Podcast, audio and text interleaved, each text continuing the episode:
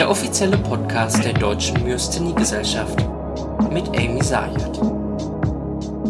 Meine Lieben, da sind wir wieder im Jahr 2023 mit einer neuen Folge von Mit der Myasthenie leben. Ich hoffe, ihr hattet ganz tolle Weihnachten und einen großartigen äh, Rutsch in das neue Jahr ohne Myasthenie-Probleme und ohne irgendwelche anderen Probleme mit ganz, ganz viel Spaß. Ja, ihr kennt das, ne? Wir fragen uns immer nach Weihnachten und Neujahr, boah, sind wir dick geworden. Aber das haben nicht nur Leute mit Myasthenie, das haben wir alle. Und deswegen dachte ich, gerade deswegen gehe ich euch heute mal auf die Nerven mit einem Thema Myasthenie und Ernährung. Und ich sitze heute mit Professor Dr. Michael Schröter von der Universität in Köln. Und wir reden heute über das Thema Myasthenie und Ernährung. Erstmal vielen herzlichen Dank, äh, Professor Schröter, dass Sie sich die Zeit genommen haben für den Podcast. Ja, auch ähm, vielen Dank äh, von meiner Seite aus und herzlich willkommen auch natürlich von mir aus. Und was kann es Schöneres geben, als nach Weihnachtsplätzchen über Ernährung zu reden?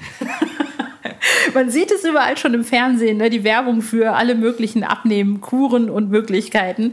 Aber wir haben ja eigentlich ganz andere Probleme mit Myasthenie. Wir fragen uns oft, darf ich das essen, darf ich jenes essen? Ja, was dürfen wir denn überhaupt? Ja, alles, denke ich mir. Also ich glaube, äh, die Ängstlichkeit ist ja häufig da, so darf ich das, darf ich das auch und darf ich das nicht und was könnte denn passieren, wenn? Solche Fragen kommen ja häufiger, aber ich glaube, erstmal kann man sehr zuversichtlich sein und wenn die Myasthenie gut ist, dann kann man eigentlich auch gar nicht so viel falsch machen, schon gar nicht mit Ernährung.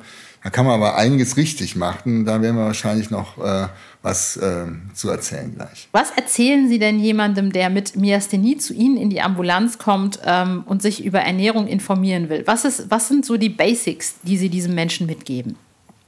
Ja, also die Basics sind schwierig, weil die Basics, wenn man von Basics redet, dann würde man ja gerne wissenschaftliche Begründung dafür haben, also wissenschaftliche Evidenz, wie die Mediziner sagen. Und die gibt's natürlich für Ernährung gar nicht so gut. Und man kann jetzt natürlich davon äh, ausgehen, dass Myasthenie eine Autoimmunerkrankung ist. Und da gibt es schon äh, für Autoimmunerkrankungen im Allgemeinen natürlich schon einige Richtlinien, einige Empfehlungen. Das kann ich auch gleich noch erzählen. Aber es gibt nicht so was Spezielles für Myasthenie, wo man sagt, Myastheniker dürfen nur genau das oder genau das nicht. Ähm, aber wenn man über, allgemein über Autoimmunerkrankungen redet, dann gibt es schon Hinweise darauf, dass so wie wir uns ernähren nicht die beste Art ist. Das wird ja häufig so als Western Diet ein, äh, angesehen, also alles, was man im Fastfood ähm, äh, Drive-Thru ähm, sozusagen bekommen würde, vom Hamburger mit viel Fett, mit viel tierischen ähm, äh, Produkten, mit viel Fleisch ähm, ähm, und ähm, mit viel Salz. Das ist wahrscheinlich alles genau das, was eigentlich falsch ist. Das, was wir allgemein bei Autoimmunerkrankungen empfehlen, ist die sogenannte mediterrane Diät. Also ähm, Fleisch reduziert, ähm, äh, tierische Fette reduziert, eher die pflanzlichen Fette, eher auch die äh, Gewürze, die aromatischen Stoffe spielen offenbar auch eine positive Rolle. Mehr Fisch als Fleisch, das sind so die, die Eckpunkte ähm, die so unter mediterraner Diät zusammengefasst werden. Das ist die, die eine, glaube ich, ganz gut ähm, äh, basierte äh, Empfehlung für Autoimmunerkrankungen allgemein. Und dann gibt es noch ähm, doch relativ viele Tierdaten, zumindest inzwischen über Salz. Und ähm, die zeigen halt, dass ähm, Salz äh, Autoimmunerkrankungen befeuern. Ähm, da gibt es auch insbesondere Daten zur multiplen Sklerose. Das ist natürlich jetzt nicht Myasthenie, aber eine Autoimmunerkrankung, die in der Neurologie eine große Rolle spielt. Und da ist halt schon gezeigt, dass ähm, also die Zellen sozusagen mehr Entzündungen entwickeln, mehr Entzündung im Gewebe ist, wenn viel Salz im Spiel ist. Mhm. Und viel Salz ist halt bei uns auch in der Ernährung äh, im Spiel, weil äh, wir dort deutlich mehr Salz zu uns nehmen, als das eigentlich empfohlen ist. Und es gibt halt so die klassischen Zeit, äh, nicht Zeitbomben, sondern Salzbomben. Äh, Salzbomben ähm, sind zum Beispiel so Tiefkühlgericht, Tiefkühlgerichte, Tiefkühlfertiggerichte, äh, natürlich die Pommes, äh, alle Kartoffelgerichte ähm, die sozusagen so ein bisschen raffinierte sind. Das sind so ähm, Dinge, wo wir sehr viel Salz zu uns nehmen und wo man auch darauf achten kann, dass man den Salzkonsum jetzt nicht übertreibt. Oder so Leute wie ich, die Chips lieben. ich liebe Chips. Genau, Chips haben ja auch so einen hohen äh, Suchtfaktor. Ne? Also ist die Tüte einmal angebrochen, dann äh, dauert es nicht mehr lange, bis sie leer ist. Und das ist natürlich dann so, ein, so, ein, äh, so eine Salzsünde, wenn ich das mal so sagen darf, ähm, die man vielleicht auch vermeiden kann. Aber darf man denn jetzt keine Chips mehr essen, keine Laugenbrötchen mehr mit Salz essen? Oder ist es eher so, dass man sagt, äh, too much of a good thing is bad for you? Also zu viel von, von was Gutem ist schlecht, alles in der Mitte ist, äh, ist schön. Genau, es geht mehr um die, den Durchschnitt. Ne? Also man darf gern mal über die Stränge schlagen und so, aber wenn man jetzt ähm, äh, die, die Chips zu dem Hauptnahrungsmittel äh, degenerieren, dann äh, dann sollte man es, glaube ich, nochmal sich überlegen, ob das wirklich so die tollste Idee ist. So einmal die Woche äh, drei Tüten Chips, nein. Ja, immer, ja. Ne? Also, also klar, ne? also was, kann, so ein Chips gehört ja mal zum schönen Kinofilm oder einem schönen Fernsehabend, aber wenn man das jeden Abend sozusagen, die zwei Tüten Chips sozusagen sich äh, reinpfeift, wenn ich es mal so salopp sagen darf, ja, dann, dann muss man doch mal über seine Ernährung nochmal nachdenken, glaube ich. Das, das, äh, ich hatte tatsächlich ähm, in meiner Miasthenie, alle sagen immer, bei Miasthenie nimmt man ja so ab. Und ich hatte, ähm, wie viele von euch, die den Podcast verfolgen, ja schon wissen, ich hatte ja sechseinhalb Jahre keine Ahnung, was mit mir los ist. Wusste also nicht, was ich soll, nicht soll. Und ähm, alle sagen, mit Miasthenie nimmt man ja so ab. Weil man isst ja auch nichts, was ja im Grunde genommen stimmen würde, wenn man nicht ich isst. Weil ich habe zugenommen. Ich habe nichts gegessen, habe für ein Butterbrot irgendwie eine Stunde gebraucht, weil ihr kennt das, ne, mit dem Kauen und dem Schlucken und so. Ähm, aber ich habe zugenommen. Ohne Cortison, ohne irgendetwas. 15, 20 Kilo. Und ähm, ich habe bis heute noch keine Ahnung, was das soll. Ich bin dann bei einem Ernährungsberater gewesen nach meiner Diagnose und der hat gesagt, anscheinend hat mein Stoffwechsel sich mit der Myasthenie super gut verstanden und hat gesagt, wenn die Muskeln langsam machen, mache ich jetzt auch langsam. und ähm, ich habe tatsächlich für mich, ähm, hat mir damals dieser Ernährungsberater geraten, ähm, es gibt ein, ein handelsübliches Diätpulver, was eigentlich gar nicht als Diätpulver gedacht war, sondern eigentlich war es als Stoffwechselbooster gedacht. Und er meinte, machen Sie gar nicht diese Diät, lassen Sie sich da gar nicht drauf ein, das passt überhaupt nicht zu Ihrem Lebensstil, Sie haben keinen geregelten Tagesablauf durch Ihren Job, machen Sie einfach nur 50 Gramm Standard, Euro Standard zu Ihrem Frühstück oder statt des Frühstücks und wenn Sie frühstücken, dann irgendwie nur so ein bisschen Obst oder so. Ähm, und ansonsten essen Sie ganz normal weiter. Und ich habe erst gedacht, der Typ spinnt. Also das kann nicht sein. Äh, und toi, toi, toi, ich habe wirklich, Gott sei Dank, echt einiges an Gewicht verloren. Was halten Sie von solchen Geschichten? Also ist das, ist es wirklich so, dass man noch keine Ahnung hat, was da im Stoffwechsel mit der Myasthenie passiert? Oder hatte ich einfach nur Glück? Ja, das ist eine vielschichtige Frage. Ne? Es, es, gibt solche und solche Erfahrungen. Diese Geschichte, dass man bei Myasthenie abnimmt, das bezieht sich ja nur auf die äh, äh, Patientinnen und Patienten, die eine Schluckstörung haben. Die hatte ich ja. Ja, aber genau, aber, aber auch die Menschen, die da eine Schluckstörung entwickeln, auch die müssen jetzt nicht zwangsläufig abnehmen. Ne? Das ist ja nur ein, ein Bruchteil von den Patienten. Und viele sind eher dann so, dass sie sich weniger bewegen oder dass sie halt ähm, appetitsteigernde Medikamente nehmen, Klammer auf, Cortison, Ausrufezeichen, Klammer zu, ähm, und dann natürlich zunehmen. Und ich, aus meiner Erfahrung gibt es auch mehr äh, Myasthenie-Patientinnen und Patienten, die ein Problem mit Übergewicht haben als mit Untergewicht. Und früher hat man ja dann auch gesagt, so Myastheniker, das ist irgendwie so eine Muskelerkrankung, die sollten sich mal lieber nicht so viel bewegen. Und das ist natürlich genau das Falsche. Ne? Also die, es ist für, die, für, ein, äh, einen Myasthenie-Patienten oder Patienten ganz wichtig, sich zu bewegen, die Muskeln zu beanspruchen und ähm, auch sozusagen etwas für die Kondition zu tun, soweit das irgendwie geht.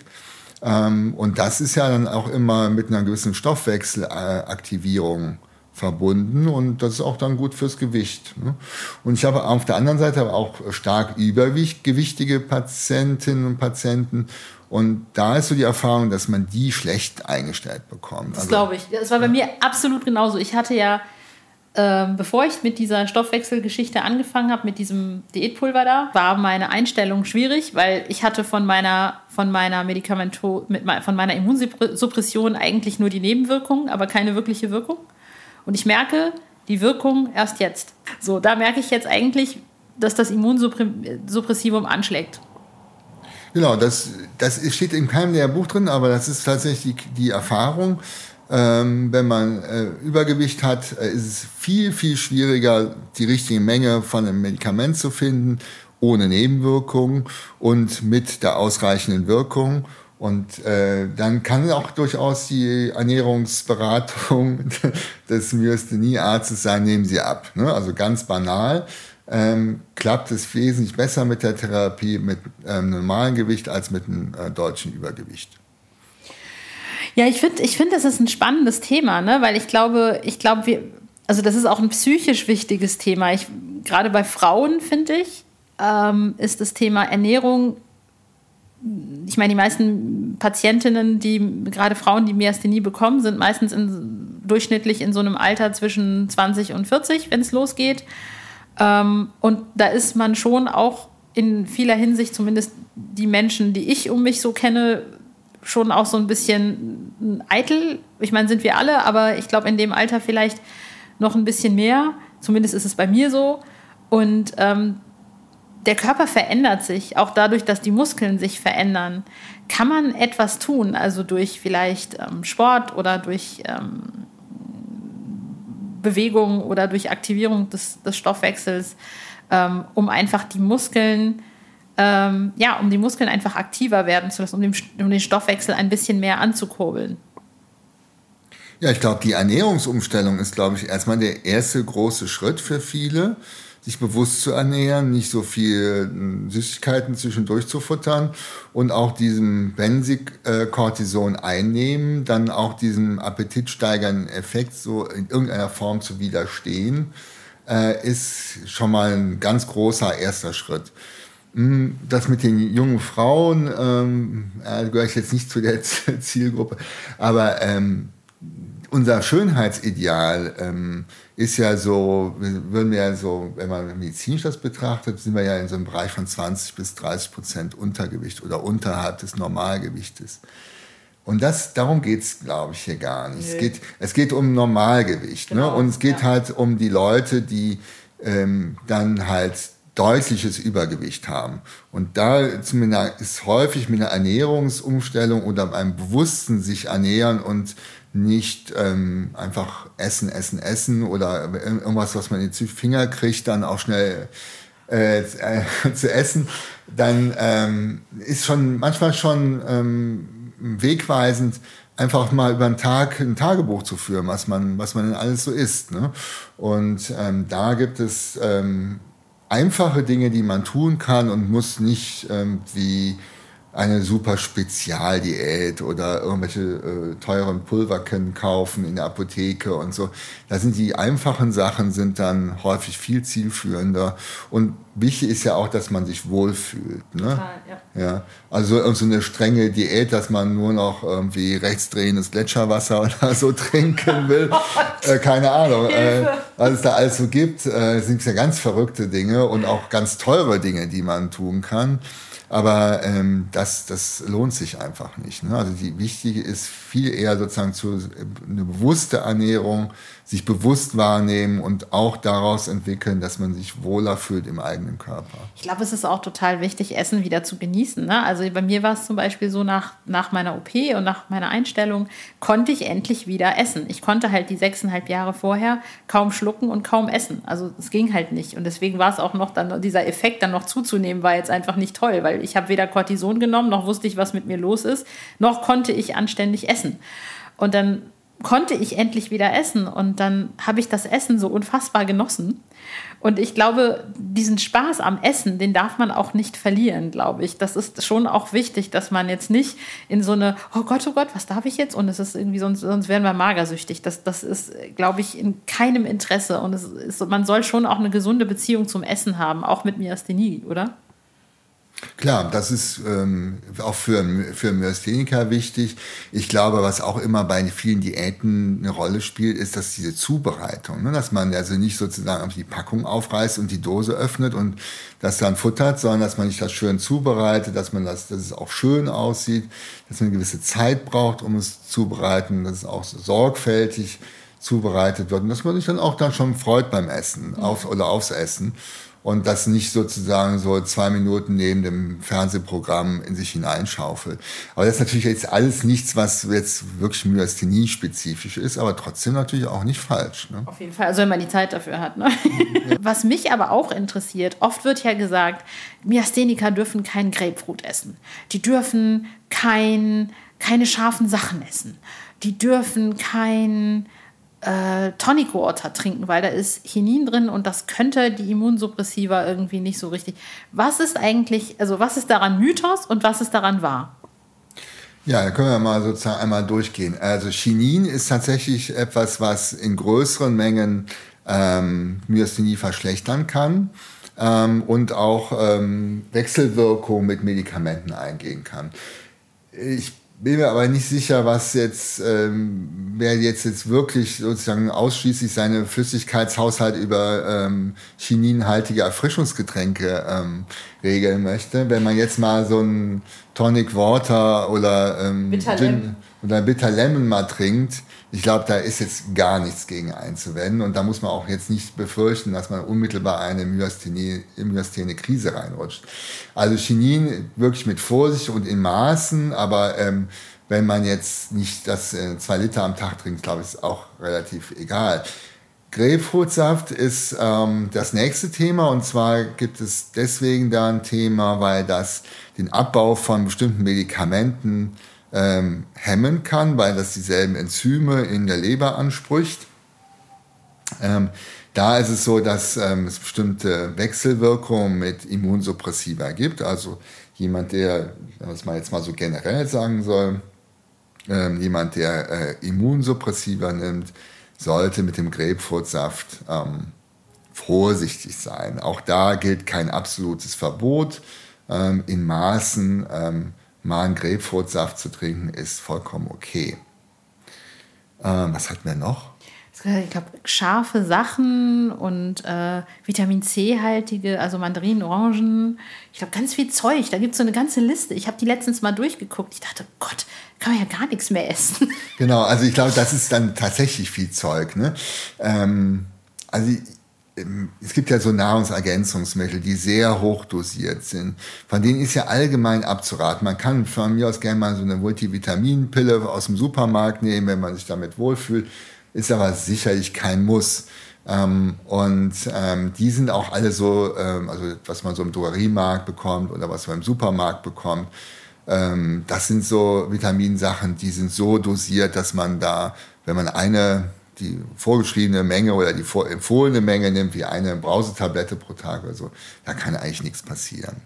Ähm, es gibt ähm, aber Leute, die gerne dann so ein Gramm oder zwei Gramm Vitamin C nehmen oder äh, irgendwelche anderen hochdosierten Sachen. Da wäre ich schon eher vorsichtig. Vitamin C zum Beispiel belastet die Niere dann in diesen hohen Dosen und ähm, es gibt ja auch einige Myasthenie-Medikamente, die über die Nieren ausgeschieden werden und dann auch die Nieren sozusagen belasten. Und wenn man das dann zusammen hat, dann wird es dann vielleicht doch irgendwann mal bedenklich. Also äh, Nahrungsergänzungsmittel-Thema kann man, glaube ich, auch so umschreiben.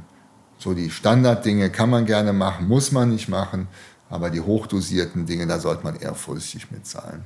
Das heißt, wenn jemand Myasthenie hat, sollte er zumindest mit seinen Ärztinnen abklären, was für ein Immunsuppressivum da gerade angewandt wird und welche, vielleicht ganz bewusst, welche Nebenwirkungen was haben kann. Weil ich glaube, jedes Immunsuppressivum ist da ja auch wiederum anders, oder?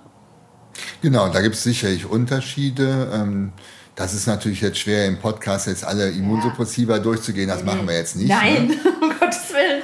Aber deswegen hatte ich ja auch, genau deswegen kommt die Frage, ne, dass es halt sinnig ist, glaube ich, dass jeder Myasthenie-Patient, jede Myasthenie-Patientin dann zu dem, zu dem Menschen geht, der ihn behandelt und sagt irgendwie, komm, ich nehme jetzt, keine Ahnung, ob jetzt Azathioprin oder Zellzept oder Rituximab, weiß der Henker, was funktioniert mit meinem Immunsuppressivum nicht und was kann ich damit machen, anstatt sich einfach so eine Liste zu geben, wo irgendwie, ich glaube, also so viel Zeug draufsteht, wo ich ehrlich gesagt nur noch die Augen gerollt habe und dachte, okay, das heißt, ich kann nichts mehr essen. Genau, also das, das ist so der Grundsatz. Ne? Eine stabile Myasthenie äh, mit irgendwelchen Medikamenten aus dem Ruder zu bringen, ist schwierig. Ne? Eine instabile äh, Myasthenie aus dem Ruder zu bringen, ist gar nicht so, gar nicht so schwer. Aber dann ist nicht die, äh, die Konsequenz, ähm, die, äh, das alles Mögliche zu meiden, sondern die Konsequenz ist natürlich dann, die Myasthenie besser zu behandeln und stabil zu bekommen. Und dann ist, hat man wieder alle Freiräume, um dann ähm, auch Dinge mal auszuprobieren, gucken, wie es gut, ob es gut schmeckt, ob es gut, ob sich gut anfühlt und ob es überhaupt gut tut. Ne? Ja, das mit den scharfen Sachen, das verstehe ich ehrlicherweise nicht, was das machen soll, aber ähm, vielleicht, dass, dass man sowieso schon stark schwitzt wegen den Medikamenten und dann noch mehr schwitzt, weil das, wenn, der, wenn der Chili kommt oder so, keine Ahnung. Aber ähm, Alkohol ist noch ein wichtiges Thema, was wir noch gar nicht ähm, eben erwähnt hatten. Ne? Also mhm. Alkohol wird ja auch häufig gefragt, darf ich mal ein Gläschen trinken? Ne? Und so.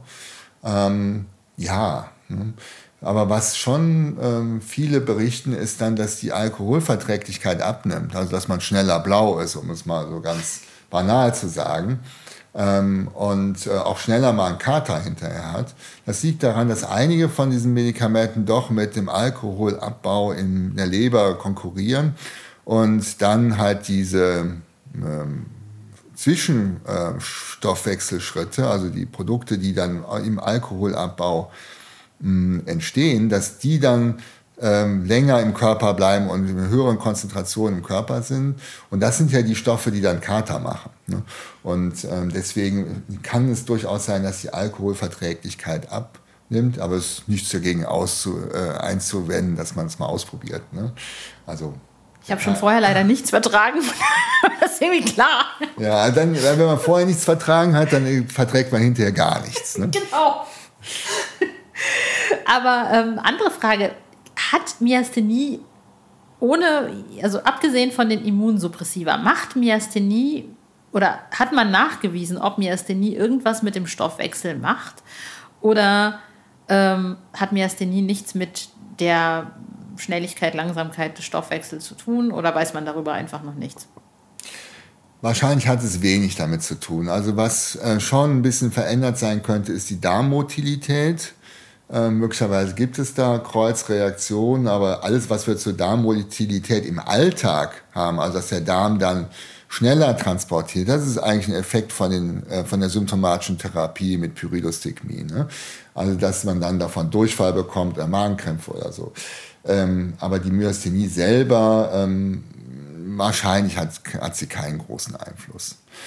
Eher das Problem, dass natürlich die Myasthenie eine Autoimmunerkrankung ist und man mehrere Autoimmunerkrankungen zusammen haben könnte oder sich eine zusätzliche Autoimmunerkrankung noch entwickeln mhm. könnte. Also wenn sich ähm, äh, Darmsymptome einstellen, Magen-Darm-Symptome, ähm, während äh, der Zeit, wo man Myasthenie hat oder ähm, im weiteren Verlauf hat, der Erkrankung, dann muss man immer daran denken, dass auch da eine zusätzliche Erkrankung aus dem autoimmunen äh, Topf der Erkrankung sozusagen sich nochmal äh, zusätzlich zeigt. Ne? Mhm. Professor Schröter, ich danke Ihnen herzlichst und ich bin total geflasht von den Dingen, die ich gerade erfahren habe. Ich finde das Thema so spannend und ich glaube, man muss da noch einiges vielleicht erforschen? Ich meine, gibt es denn irgendwelche, gibt irgendwelche Studien zum Thema Myasthenie und Ernährung? Ist sowas in Arbeit? Passiert das irgendwann? Weil ich glaube, das ist ein Thema, was man noch durchaus erforschen kann.